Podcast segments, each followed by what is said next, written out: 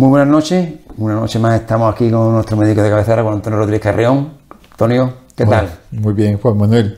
Ya aquí más fresquito propio del otoño. Eh, otoño. Que, que ya llegó. Estamos ya casi en mediados de, de noviembre. Digo, dentro de nada ya está aquí las luces de Navidad. ¿eh? No, no, luz de Navidad, es que yo, yo siempre digo, la Navidad, los polvorones se van adelantando. Es como el verano, esto es como el verano. El verano cada vez te lo van adelantando más y la Navidad te lo van adelantando más. Van, por- yo creo que por cuestiones comerciales. ¿eh? Que dentro de nada Semana Santa será en diciembre. Bueno, pa- para algunos Semana Santa es todo el año. Al que le guste, es- esto es como todo, porque el carnaval es todo el año, ¿no? Es cuestión de gusto, para gusto los colores, ¿no? Vale. Antonio, la semana pasada se nos quedó en el tintero, no quería dejarlo pasar porque eh, creo que es importante, eh, un tema eh, que a lo mejor aquí afecta un, un- poco menos, pero creo que es, uno de los, de los de las enfermedades que más otra pandemia que, que ha habido como es la, la malaria. Eh, la OMS ha, ha aprobado eh, una segunda vacuna contra la malaria, ¿no? Había ante una, creo que ahora ha aprobado otra, ¿no? Sí, ya eh, la Y digo- malaria. perdona, y te digo, porque la malaria es una de las grandes pandemias que ha habido en la humanidad, ¿no? Bueno, la pandemia es un drama actualmente. Causa más de un millón de muertos todos los años. Actualmente, más de un millón de muertos. En los niños, medio millón. Fundamentalmente afecta a los niños. Sobre todo en países medio millón desarrollados. de muertos En- En, anualmente. países desarrollados. Sobre todo, sí, eh, en África subtropical y tropical, en- también en el Centro de América y Sudamérica, en zonas de, de Asia, zonas tropicales. Eh, es un drama. Actualmente sigue siendo un drama. ¿Sabes lo que son más de un millón de muertos todos los años? Bueno, es eh, la- la- el paludismo o malaria, es lo mismo, porque muchos lo conocerán con nombre de paludismo. Eh, es la enfermedad que se considera que más muertos ha causado la humanidad desde que la humanidad existe. Y actualmente, digo, más de un millón todos los años. Más que el COVID, Antonio. Es que con el COVID, me parece que el COVID ha sido ya el no va más. Y tenemos enfermedades, en este caso la, la malaria o paludismo, que, que es dramática. Y el hecho de que hace dos años, en el año 2021, eh, hubiera una primera vacuna contra la malaria y actualmente se haya aprobado ya una segunda vacuna que estará a disposición del público ya a mediados de a mediados de 2024, pues eso es una, una noticia extraordinaria. Una noticia porque la malaria, el paludismo, eh, produce daños eh, en el hígado, en el bazo, rotura de bazo, en el riñón, en el cerebro y unas anemias que no vea. Quien la ha tenido, personas mayores, porque en España ya está erradicada, creo que fue en el año 61, 1961. Y en el- bueno, el año 1961 fue el último caso autóctono. Pero sobre todo donde más, fu- más fuerte estuvo, creo, si no me equivoco, me lo, me lo puede, me lo me corrige, fue en la posguerra, ¿no? Sí, es que eh, la malaria, el nombre viene de mal aire, algo así. O paludismo viene de palustre, que era pantano. En Italia, eh, ahí- ahí, pero de tiempo inmemorial, eh, la malaria, las zonas pantanosas, eh, causan, bueno, estragos, ¿no? En España igual. Mi padre sufrió paludismo después de la guerra. Esto- en fin, estuvo, eh, lo que pasa es que después se cura, uno muere que, que- pica. eh, mosquito anófeles, eh, una variedad de mosquito anófeles, la hembra, chupa la sangre, al picar, chupa la sangre de una persona que esté enferma, coge el, el- el parásito, el protozoo, Y te lo. se lo chupa y se lo lleva al estómago y cuando vuelve a picar a otra persona, pues se lo inyecta. Es decir, que la malaria, el paludismo no se contagia directamente de una persona a otra como la saliva, como puede ser el COVID, objetos contaminados, no, no, tiene que ser a través de un mosquito, porque el mosquito pica, chupa el, el parásito, en su estómago se produce una fase de desarrollo, necesita el mosquito para desarrollarse y después te lo inyecta. Sí, la historia, uh, la historia de la malaria es para escribir no un libro, sino 40 libros. Y es, bueno, es algo alucinante, ¿no? Porque investigar todo eso hace 100 años, ciento y pico de años, en época que no había los medios de ahora, Claro. tiene un mérito.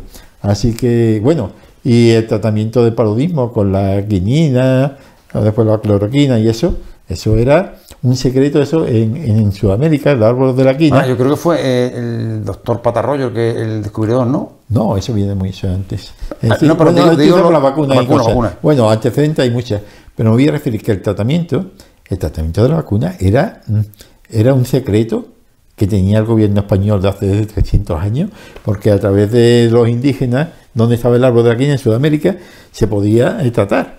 Y entonces eso era un secreto que eso valía millones. el que tenía La- eh, la la, la fórmula. quina, eso, eso era uf, eso era como más que el oro. Así que un día hablaremos de la historia de- del paludismo y de la quinina, que es muy curiosa. Ahora, ahora estamos en las noticias de que por fin, eh, porque es que también otro problema que hay, es que eh, el mosquito es el que lo transmite. Y ahí eh, uno de los tratamientos era matar al mosquito con los insecticidas. Pero es que está hecho resistente a muchos de estos ¿Se ha tratamientos. inmunizado? Y entonces otro problema gordo. Así que las mosquiteras, lo, esto, lo otro, y los insecticidas. Entre el mosquito no el mosquito tigre y todos los y mosquitos. entonces tener una vacuna, pues esto va a salvar la vida de millones de niños. Es decir, que durante, hombre, no en un año, sino, Hombre. ya digo, pero que tiene una eficacia aproximadamente, se calcula que un 80% o más, pues...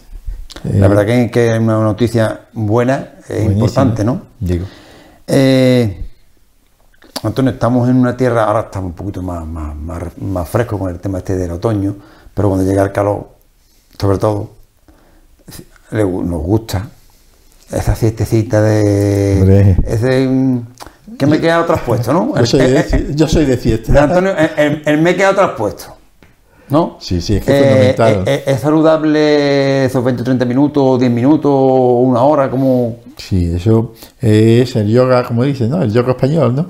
Que va- es decir, ya se sabía los efectos beneficiosos que tenía la, la siesta, ¿no? Siestas cortas, no una siesta de dos horas, sino menos de 30 minutos. La siesta de menos de 30 minutos, pues se ha demostrado a través de diversos estudios que es beneficiosa, pero hay ahora un reciente estudio español, además, que para el corazón, lo bueno que es para el corazón, porque hay un trastorno cardíaco del corazón que es la fibrilación auricular. La fibrilación auricular consiste en que eh, la aurícula, decir, la parte del corazón donde le llega la sangre, si la sangre de las piernas, de los brazos y eso llega al corazón, el corazón queda ahí la sangre, el corazón se contrae y la pasa a los pulmones. En los pulmones coge oxígeno y suelta el CO2, el dióxido de carbono. Es el mecanismo. Sangre sube y además la sangre pasa por el, por el hígado, es decir, recoge los alimentos que hay en el estómago, pasa al hígado y lo lleva al corazón para que el corazón lo distribuya. Es decir, el corazón es distribuidor, es el motor que distribuye. Hay una parte del corazón que no funciona bien sobre todo a partir de los 50, ce- sobre todo a partir de los 60 años, en muchas personas, que es que el corazón en vez de hacer pum, pum, pum, pum, empieza una parte del corazón a hacer así. Esto se llama fibrilación. No hace la contracción buena de, De- pulsar, sino que hace así y al hacer así está como, como con calambre. No, no pulsa bien la sangre. La sangre se, se queda ahí como un poquito apelmazada o, o- o lenta y se forman coágulos. Y eso te puede dar un ictus, que es una causa frecuente de los ictus. Hace relativamente, hace un par de semanas, fue, no, hace un par de semanas, no, la semana pasada, no, ese hace dos semanas. El día fue el 29 de octubre, fue el Día Mundial del Ictus. Pues una de las principales causas del ictus es la fibrilación auricular. Y muchas personas dicen, pero toma el sintrón. Bueno, es por esto, por la fibrilación auricular. Porque tengo una cosa de corazón y no, posiblemente tenga la fibrilación auricular esta. Por eso toma el sintrón. El cinturón es para... para, eh, Para que no se coagule la sangre. Y porque es que al hacer así, la sangre se queda ahí lenta y se cuaja. Como cuando tú matas un pollo. La sangre cae al plato y a ratito está se cuaja. Está cuajada. Pues porque no, no circula. Por cierto, está buenísima con, con un revuelto de huevo. No vea. Pues, pues eso hace. Entonces la fibrilación auricular se ha visto que las personas que duermen la siesta, pues se da con menos frecuencia. Pero siesta de menos de 30 minutos, no de media No, hora. no, No, no. de- no, perdón, no de dos horas de no hora. pegarte una dormida gorda, sino, pero por Hombre, lo si menos... está descansando no está Ah, bueno, durmiendo. lo, que, lo que vulgarmente decimos aquí, me ha quedado traspuesto un ratito. Además, porque es que además permite que durante todo el trabajo de la mañana, tu cuerpo con esa media horita, 20, 25 minutos, 30 minutos, todas las hormonas que se han liberado, todo el estrés, se vuelvan a otra vez a la normalidad y empieza de nuevo. Claro. Y a la tarde, otra actividad, o continúa, lo que tú quieras. Así que la siesta, la- la gente veía que le caía bien, pero es que es necesaria. Hombre, y en, en- en- en verano es buena y en invierno también se puede uno quedar en el sofá. En el sofá. Yo no, yo en la cama. Tú eres de... Yo de cama. de- Vamos que nos vamos, ¿no? Yo de cama. Y me tiro mis 25 o 30 minutos. Y además, como después voy al gimnasio, pues además muchas veces digo, por si acaso, me pongo el cronómetro. que- no, pero, pero yo creo que el, el mejor cronómetro siempre es El cuerpo. el cuerpo porque te avisa, ¿eh? Pero yo es que me levanto muy temprano. Yo me levanto a las 5 y media todos los días. 5 y media, 6 me levanto.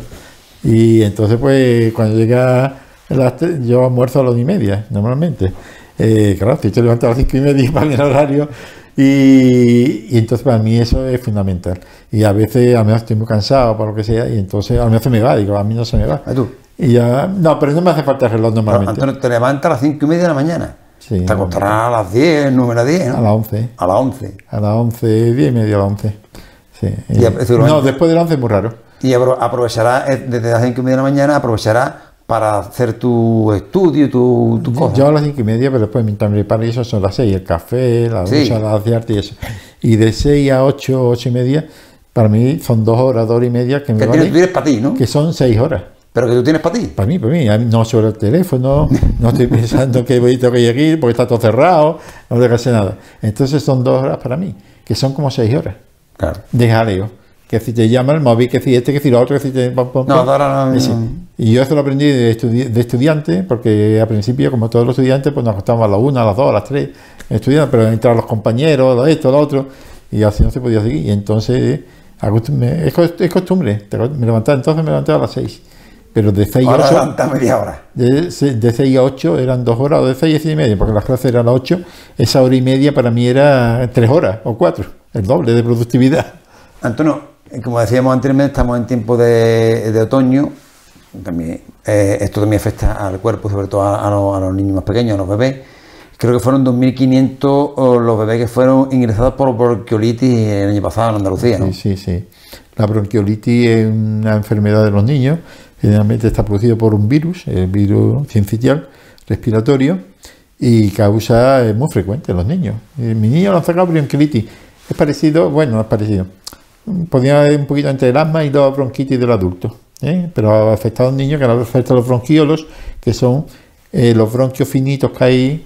eh, los bronquios son como las ramas de un árbol, cada vez son más finas. Salen de un tronco gordo y después se hacen más finas. Pues los bronquios van así.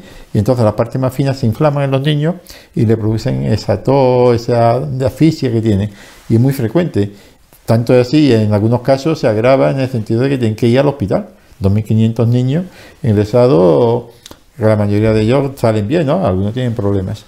Entonces, pues ya este año, creo que en septiembre, eh, fueron ya las primeras vacunas a los niños eh, que se, aprobó para po- ponerse a los niños y lo- ahora se ponen a los ya desde que salen ya desde ya desde que salen del hospital ya salen con la, vacunita puesta desde los niños que dan, es decir, salen, nace el niño en el hospital, pero ya trae su vacuna puesta.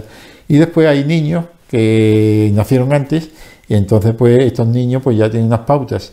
Hay unas pautas según si tienen eh, alguna enfermedad previa, eh, si algunos se le ponen en el centro de salud, otros se le ponen en el hospital, según un protocolo, de 0 a 6 meses, después creo que va de, de 6 meses a 2 años, y después a partir de los niños que tienen algún problemita. En fin, ya hay unos protocolos que están en los centros de salud y en los hospitales y que permite que, esta enfermedad bronquiolitis, pues, en fin, que tenga su tratamiento en forma de vacuna. Y ahora cambiamos totalmente de tercio y nos vamos al tema del anticonceptivo.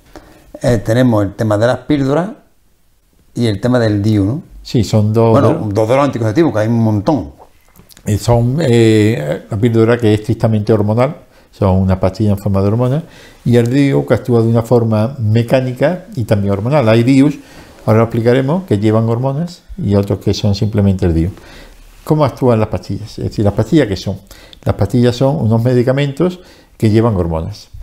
Todo el mundo sabe que cuando una mujer queda embarazada, ya no se queda más embarazada hasta que no da luz Claro. aunque tenga relaciones, porque dice, bueno, me queda embarazada y a los tres meses me he vuelto a quedar embarazada otra vez. Entonces, ¿qué tienes tú? Un niño de hace tres meses y otro que te queda ahora, esto que dos niños y cada uno de una edad. No, no, no. Una vez que tú te quedas embarazada, ya no te quedas más embarazada hasta que no da luz. Da luz, ya te voy a quedar embarazada otra vez. Pero mientras no suelta uno, no coge otro. Entonces, en base a eso, dice, bueno, ¿y por qué la mujer no se queda embarazada si tiene relación estando embarazada? Porque en el momento que queda embarazada, produce una serie de hormonas que actúan como anticonceptivos, que paralizan los ovarios. Y aunque llegue los espermatozoides, porque tiene relaciones, llega los espermatozoides, pero el ovario se ha quedado paralizado por la hormona que está fabricando porque se quedó embarazada. Si en el momento de embarazo empieza a fabricar una hormona que paraliza el ovario, y el ovario no es el óvulo. Luego, entonces dice, ¿y qué hormona es esa? Que paraliza el ovario. Lo investigaron y dice, ah, mira, es esta. Pues se lo damos a la mujer y hacemos creer al cuerpo que está embarazada. Le damos esa misma hormona y es como si estuviera embarazada, no está, es por la acción de la hormona. Está engañando al cuerpo. Está engañando al cuerpo, le está haciendo creer que está embarazada y por eso el ovario no es el óvulo, esa es la pastilla. Una pastilla anovulatoria que se llama, que lo que hace es que tú te tomas la pastilla, la píldora que también le dicen, y entonces es como si tu cuerpo estu- estuviera quedado embarazado y el ovario se queda paralizado, no expulsa luego. Deja de tomar la pastilla, entonces el ovario vuelve a expulsar otra vez los vestidos y ya después queda embarazada. Muchas de las preguntas de las mujeres eh, ¿tiene efectos secundarios? Eh, muy pocos. Eh, hay pocos y además están conocidos, por ejemplo. Eh, pero ocurre lo mismo que en un embarazo.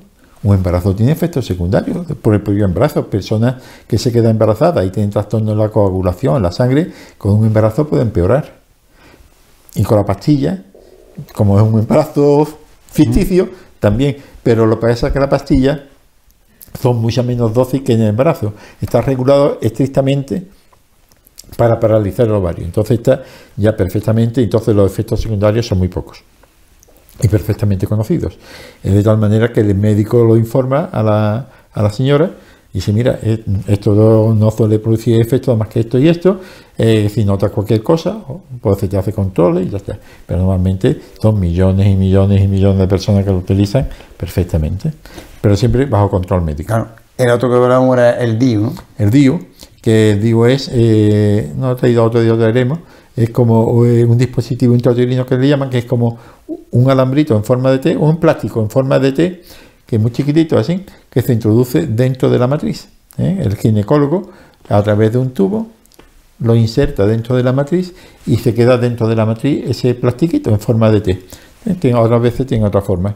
¿Y qué es lo que ocurre? Que ese plastiquito lleva una envoltura de un metal, puede ser cobre, normalmente, que ese cobre, mm, en contacto con la humedad que hay dentro de la matriz, pues produce como una serie de, de sustancias que paraliza o destruye a los espermatozoides que llegan. También lo que hace que ese instrumento dentro de la matriz irrita un poquito las paredes de la matriz, de tal manera que si llega un óvulo fecundado, pues se expulsa. No se queda pegado a la matriz, no se produce embarazo. Dice, entonces es abortivo, ¿no? Porque si el espermatozoide sube y se destruye, no pasa nada. No hay embarazo. Pero si alguno se escapa y fecunda el óvulo, y ya el óvulo fecundado llega y no se puede implantar en la matriz, pero ya está fecundado. Ese óvulo fecundado es un ser vivo. Es un aborto, ¿no? Es abortivo. Bueno, pues ahí está el lío. Ahí está la disyuntiva moral, ¿no? Porque dice, no, no. Se considera que hay in- ya embarazo definitivo cuando está implantado. Como aquí no se llega a pegar dentro de la matriz, pues no hay aborto. Otro dice, no, no. Hay vida desde que el óvulo fecunda el espermatozoide. Son las dos posturas. Uno dicen que es abortivo y otro que no es abortivo. ¿Cuál- ¿Quién tiene la verdad? Yo no lo voy a decir porque yo tampoco lo sé. No, tú, tú tendrás, tú tendrás tu opinión. pero- sí, yo no, yo digo lo que hay. No, pero que digo, tú tendrás... No, yo tengo mi opinión. Tú tienes tu opinión, Sí, claro. Pero claro, ahí está la disyuntiva entre los que dicen que el DIU es abortivo y los que dicen que no. También lleva, hay otros DIU que llevan hormonas y que actúan como la píldora, que además de actuar con el efecto mecánico de irritación, actúa impidiendo la ovulación. Entonces ahí están los dos temas que... Es que es un tema complicado eh, este de... Claro, de todas estas cosas anticonceptivas y anovulatorios, la pastilla día después, la pastilla abortiva, que es diferente. Un día veremos la diferencia entre la pastilla del día después, es decir, aquella que se toma en los tres primeros que, días. que han cogido la gente la costumbre de tomarla como fuera un anticonceptivo. Claro, y no es un anticonceptivo, es anticonceptivo, pero que no debe ser el anticonceptivo habitual. ¿Por qué? Porque tiene una serie de efectos secundarios que puede tener que no son los mismos de la pastilla que normalmente se llama píldora, que se toma eh, regularmente, ¿no? Es decir, la otra está la abortiva, que eso no hay duda, que se hace despegar eh, a- al embrión de la matriz. Esa es abortiva, seguro, para todo el mundo. En fin, un día hablaremos de Un ello. día- y también vamos, vamos a hablar, si tú quieres, la semana que viene, Antonio, de, eh, de los estimulantes eh, tanto masculinos como femeninos, que también los hay. El masculino, todo el mundo sabe, la Viagra o, Ah, vale. o- o el... Sí, sí, sí. Sí, sí. Pero que también los hay mm, Femenino. femeninos. Sí, pues ya hablaremos de ello. vaya- vaya a y que- las diferencias que hay y las indicaciones. Claro, porque me imagino que habrá otro mundo como, como el tema de los anticonceptivos, habrá un mundo... Indicaciones, contraindicaciones, en fin, y, en fin, y ahí estamos indicados y, contraindicados en algunas ocasiones, como todo. No, es- porque mucha gente nos pregunta No, para, los hombres- para los hombres está la Viagra. Bueno, para los hombres está la Viagra o el. O, el- o el- más o- o- modernos o que otro que otro que más moderno, pero para las mujeres también hay, ¿no? También, también hay, también hay estimulante porque hay mujeres que por el problema que sea, pues tienen frigidez eh, por la edad, o por algún trastorno o algún problema psicológico. en fin, O por el maldito estrés, Antonio, por el maldito estrés. problema psicológico, sí, el estrés es un problema psicológico de que, y esto está cada día así, el trabajo, los niños, las obligaciones y te dejan pues eh, una inapetencia sexual que puede muchas veces afectar al matrimonio y gravemente porque es, un problema de pareja, ¿no? Así que lo trataremos también. La semana que viene, tú quieres, lo tratamos como tú creas oportuno. Ya para acabar, porque ya como sabes, el tiempo es oro en televisión, eh, mm, el dolor de vientre es una cuestión muy común en todo el mundo que no ha tenido un dolor de vientre. Bueno, pues ¿cuáles son las causas más, más corrientes del dolor de vientre? Hombre, dolor de barriga, dolor de vientre, las causas más frecuentes es una indigestión, algo que tú has comido eh, o has bebido y te ha caído mal o algo que está en mal estado. Eh, un problema digestivo, esto es lo más frecuente, produce diarrea, vómito, pero después hay temas que no son corrientes, pero tienen una relativa frecuencia, son problemas propios del vientre, problemas de hígado, la hepatitis, por ejemplo, un cáncer, problemas de la vesícula biliar, por ejemplo, las piedras en la vesícula, los cólicos biliares, la páncreas, inflamación del páncreas, la, pancreatitis, cáncer de páncreas. Después están problemas vasculares, por ejemplo, el aneurisma de aorta, si la, arteria aorta que sale del corazón llega después a la se bifurca para llegar a las piernas, va por detrás, riega los riñones, es de donde salen los, vasos para regar todo, ¿no? De la aorta. A veces se dilata porque las paredes son débiles y se producir una rotura de, esta- de la aorta, eso es gravísimo. Eh, problemas cardíacos, es decir, un infarto de corazón, que sea de la parte baja, eh, que está cerca del diafragma, un infarto diafragmático, te da un dolor de barriga y resulta que no es de la barriga del tubo digestivo, es del corazón un infarto o un problema de pulmón, un problema de pulmón que esté bajo, eh, se irradia, se corre hacia la barriga y parece que es un dolor de barriga. Es decir, que, o una apendicitis, es decir, que, que el dolor de barriga, un herpes, la culebrina, te da en la piel, da la culebrina, que hace unas pompitas, mira, una culebrina, te da unos dolores aquí y al menos todavía no han salido las pompitas Y y está te doliendo. está doliendo. Y dices, ay, qué dolor, qué dolor. Y lo que está, eh, dentro de unos días te salen la- las pompitas de la Sí, que los dolores de vientre normalmente son problemas digestivos. Indigestiones, malas comidas, exceso de que comida. persiste, pero, ya hay que ir al médico, ¿no? pero cuando a veces, si un dolor fuerte, intenso, te produce malestar general, acude al médico porque al menos no es una indigestión, puede ser un infarto. Y hablamos, Antonio, y ya acabamos, que ya el, ti- el tiempo es el que, el que tenemos. ¿Qué, qué máquina tan perfecta es el cuerpo humano, ¿eh? Eso Porque tú lo cuentas, eh, las ramificaciones, esto, y, y parece que. Pero qué, qué máquina tan perfecta, ¿eh? ¿Sabes cuál es una de mis distracciones preferidas? Sobre todo cuando estoy, me voy al jardín o lo que sea, y ponemos- me pongo así a mirar, y digo, hay que ver lo que tú dices. Y digo, qué perfecto. Una uñita que todos los días crece y sirve para. Si no tuviéramos uñas, No, no, sería un lío, ¿eh?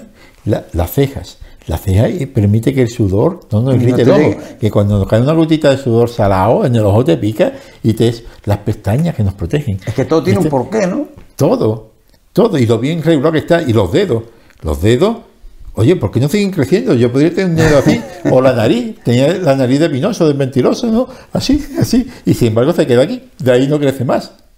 Es decir, cuando te corta, un- te hace un corte, él solo va y se cierra la herida. Hombre, si es muy separado, tú lo ayudas, ¿no? Y lo pega como un injerto, Claro. es como un injerto de un árbol. Los injertos de un dedo, cuando te lo cortan, es igual que cuando te injertas. Digo, Bueno, esto para hablarlo detenidamente, porque No. el cuerpo es una maravilla Pero- o la cabeza. Y digo, voy a mover el dedo. Y ahora una orden así, así, y hago yo con el dedo así. Pero una orden, pero una orden que, mm, que tú no das. Y, que, y- que- que simplemente. y- y si ahora me hicieran a mí la autopsia y lo que viene una masa de más de exceso de masa ahí además, Pero que- grisácea pero que esto da una orden aquí para que un- una, se orden, mueva una orden que tú, que tú no dices, "Mo- dedo, muévete. bueno y si yo me quemo quito el dedo sin que yo me decir me estoy quemando ahora voy a quitar el no no no me quito el dedo del tirón o si una avispa me pica yo sé que me ha picado una avispa o que me estoy quemando o que me es decir, los diferentes sin el tacto bueno y un masaje yo te, te dan a ti un masaje y te quedas relajado Así que tendrá que ver digo, esto es para hablarlo despacio No todavía puedo decir que la, la semana que viene lo hablamos, Sí. porque la verdad que es un tema El muy cuerpo es una maravilla. Es un, dicen que, que es la máquina más perfecta que existe. Bueno, yo cuando veo una hormiguita, que es así de chiquitita, con su antenita, que se mete debajo de la tierra y no se pierde, que sabe dónde está el hormiguero, que sabe dónde está la comida, que se lo dice a los demás, o una abeja, y bueno, pero es una Pero, maravilla. Es una maravilla. Antonio, no, no tiene pila, la- la- y- yo- no tiene pila. Y, y está hablando de, de- de- de animales o insectos que incluso vaticinen el tiempo, Hombre, barruntan. barruntan el tiempo. Bueno, pero es que lo ha- bueno, y, y, por ejemplo, la- los insectos que ven a la hembra por el olor o por yo que sé, Por la feromona, colores. la feromona que está allí, o una vaca, que a lo mejor es dicen que hay sangre allí, que hay una pelea y ellas, las vacas, huelen a Tú- tú distancia date cuenta, Antonio, con todos los olores que hay, en el Hay, mundo. hay a donde das carne en, en- en la cocina y carne recién traída de la carnicería. Como a poquito que no te des cuenta, las moscas están allí en, en, en 0,2, ¿eh? Pero dice, lo huelen o lo, o lo- Pero ¿cuántos olores hay aquí? Millones de olores. Pues el olor de este, el olor. Y sin embargo, ellos identifican y saben por dónde tienen que ir. Cuando el aire corre para acá, corre para allá. Las corrientes de aire que dicen los olores. No, no. Yo no sé qué le pasa, que acude la ave, o si hay, o si hay algo dulce, las moscas, o la abeja donde hay miel. Bueno, y el aguijón de la abeja o de la avispa para que ellos maten o para que se defiendan, que es una maravilla, dentro de una bolsita de un veneno que no sé qué, y cómo se fabrica ese veneno dentro de la avispa, que ese veneno, bueno, o la víbora o la serpiente, para coagular la sangre de la víctima, que de ahí sacamos después medicina, porque, bueno, bueno, es una maravilla. Entonces te estás convirtiendo en un chamán. Mira, cuando mi hijo estuvo en México haciendo una práctica de medicina allí, me trajo un muñequito de, como de un brujo y ponía papá chamán. Está convirtiendo en un chamán. Pues bueno, Antonio, eh, la semana que viene continu- continuaremos con este tema tan interesante, ¿no? Muy bien. Y a nuestros espectadores, pues nada, darles las gracias por estar una semana más ahí. Y nosotros nos vemos la semana que viene, si vosotros queréis. Muy buenas noches.